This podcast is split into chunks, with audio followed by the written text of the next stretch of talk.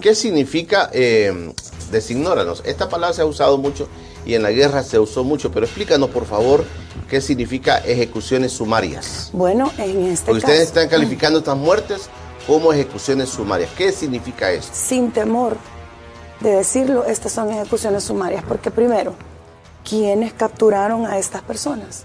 Los cuerpos de seguridad del Estado. Esa es una de las características para determinarlo de esa manera. Miles de las personas capturadas han sido por, por ejemplo, militares. Muchas de ellas están en este momento en carácter de desaparición forzada, algunas seguramente fallecidas, enterradas ya sea en fosas clandestinas o en fosas comunes, pero además fallecieron dentro de un centro penal. Tú vas, bajo tú vas a insistir en, en esto de, la- de las de los de las fosas clandestinas en centros penales. Sí, insisto porque tengo información directa de las víctimas liberadas. No es algo que me lo estoy inventando o, me lo estoy imaginando. Víctimas liberadas de los casos del socorro jurídico han visto caer a sus pies personas que han fallecido y que no han regresado al centro penal y que tampoco están en las estadísticas. Entonces, ¿dónde están estas personas? No están en fosas comunes. Y muchos de ellos me han dicho, nosotros tenemos conocimiento de que adentro han enterrado gente. Eso es una denuncia pública, ¿verdad? Lo que debe hacer entonces en este caso los representantes de las instituciones, como el fiscal general de la República, es de oficio investigar. Pero, mire, si usted se fija, no dejan entrar a nadie a centros penales, solamente al SECOT. ¿A dónde dejan entrar a los periodistas? Internacionales principalmente, a los influencers, a los youtubers, como el Luisito Comunica, que viene con un objetivo específico electorero, al SECOT, pero cuando salen los periodistas que tienen principios y nos cuentan cómo ha sido la situación adentro, nos dicen, mire, ahí todo es teatral. Bueno, ¿qué le puedo decir? De estos 235, falle- bueno, de 236 fallecidos a este día, y dos niños, porque hay dos niños también que han fallecido adentro, es decir, son 238 en total. Aquí no hay ni uno que esté en el SECOT, que haya fallecido en el SECOT. No.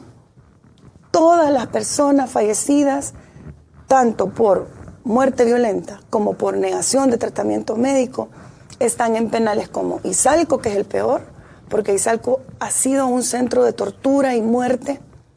Fíjese bien, los 12 primeros meses en Izalco es lo más terrible que ha pasado. ¿Nos puedes contar un poquito sobre la lámina que tenés ahí? Sí. ¿Qué tipo de personas son los que están en esas fotos? En esta foto hay trabajadores, picacheros, predicadores. Estos son fallecidos. Son fallecidos, sindicalistas. Y aquí aparece un niño, pero son dos. Son hijos de mujeres privadas de libertad que nacieron en centros penales, que se les negó la atención médica, que tuvieron crisis de salud adentro y que, fíjense qué, qué grave, en la granja de Izalco, una abuela fue tres meses a la granja de Izalco a decirle a las autoridades del centro penal, entréguenme a mi nieta, porque está enferma sé que está enferma, yo quiero curarla, y se la negaron. No le entregaron a su nieta y cinco días duró la niña y falleció afuera. Entonces, ¿qué quiero yo decir con esto?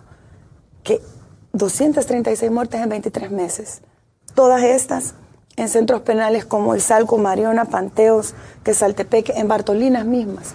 ¿Por qué en Secot no muere nadie? Yo le pregunté, y aprovecho esta cámara, este espacio tan importante para preguntarle a la Procuradora para la Defensa de los Derechos Humanos, al señor Andrés Guzmán Caballero, comisionado para la defensa de los derechos humanos y libertad de expresión, al señor fiscal general de la República. ¿Qué le parece este fenómeno? Que solamente muere gente en estos centros penales que he mencionado, Izalco, Panteos, Mariona principalmente, que Saltepeque, Granja de Zacate, en las Bartolinas, pero no en el Secot. ¿Por qué ahí? Fíjese bien lo que dice la OEA, de los que nosotros somos parte de la OEA los principios y buenas prácticas sobre la protección de las personas privadas de libertad solo se aplican en el SECOT. ¿Por qué solo ahí? ¿Por qué no se aplican en Mariona, donde la gente muere de hambre? Donde a la gente los castigos que les dan es aventarlas contra un muro. Donde ¿Y tú qué, qué crees de eso? ¿Por qué en el SECOT no? esa es la gran pregunta que, que yo hago a las autoridades, que me digan por qué. ¿Es acaso que son prerrogativas de una tregua con las pandillas? Muy probablemente. Muy probablemente porque esta es una cárcel de primer nivel que cumple todos los estándares que dicen los principios y buenas prácticas sobre la protección de las personas privadas de libertad de la, OEA, de la CIDH, donde somos parte como salvadoreños. Entonces, ¿por qué no se cumple en los demás, en las demás, en los demás centros penales? Entonces, eso es lo que nosotros preguntamos. ¿Por qué? Porque solo el socorro jurídico, llevamos 1.700 procesos, 50 representaciones ahí y el 95% de nuestros representados están en esos centros penales. Entonces tú nos explicabas, Ingrid, si son capturados por una autoridad policial o de ejército O militar. ese es un es, o militar, ese es un ingrediente para calificarlo como ej- ejecución sumaria cuando mueren. Totalmente, ¿Qué sí. otra cosa? ¿Qué otro elemento? que hayan sido puestos en centros penales, en este caso, ¿verdad? sin seguir, en inglés se dice the due process of law, el principio del debido proceso, ese es bien conocido en el mundo, que lo que engloba el principio del debido proceso, y han sido puestos en centros penales donde la familia desconoce completamente. No tienen prueba de vida. Aquí los 75 mil capturados, 26 mil son inocentes y estoy segura de lo que estoy diciendo. Y la historia me va a dar la razón. La familia no sabe nada de ellos, si están vivos, si están muertos. ¿Bajo la tutela de quién están estas personas? Bajo la tutela del Estado. Y sin seguir el debido proceso, han fallecido. Mire, hay un dato, porque nosotros no estamos inventando. Aquí les dejo yo y le voy a entregar a usted el análisis de las personas fallecidas en estos 23 meses del régimen. ¿Qué le dice a usted, por ejemplo, un dato que yo le voy a presentar en este momento? que es importante cuando el fiscal general dice, pero es que no, no hay datos científicos, dice él, de que, como ustedes dicen, ha habido tortura en centros penales, ejecuciones sumarias en centros penales, bajo la tutela del Estado. ¿Qué le dice este dato, señor fiscal general de la República? Son datos duros, ciertos.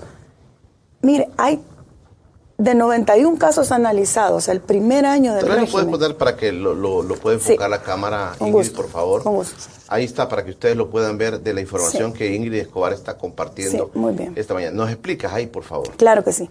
De 91 casos analizados por nuestros profesionales, criminólogos penalistas, forenses también, ellos establecen que cómo es posible que en menos de un mes de privación de libertad hayan habido 33 muertes en el primer mes del régimen de excepción. Menos de un mes.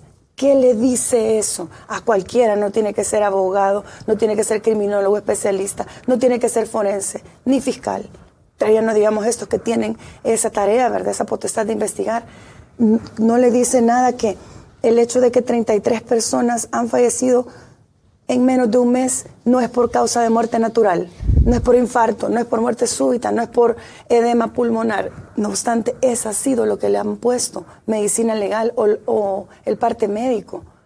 ¿Qué le dice que en el hay, sumándole a esas 33 personas, más 14, han muerto en exactamente un mes de estar presos?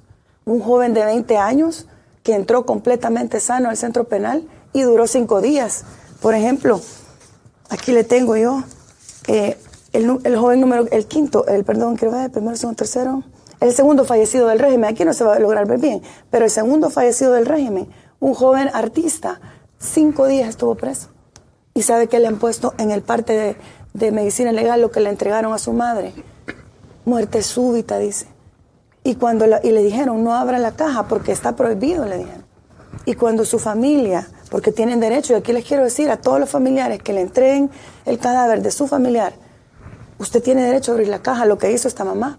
Y sabe que cuando abrió la caja de, de- de donde estaba el cuerpo de su hijo, estaba completamente golpeado. Había sido torturado hasta la muerte.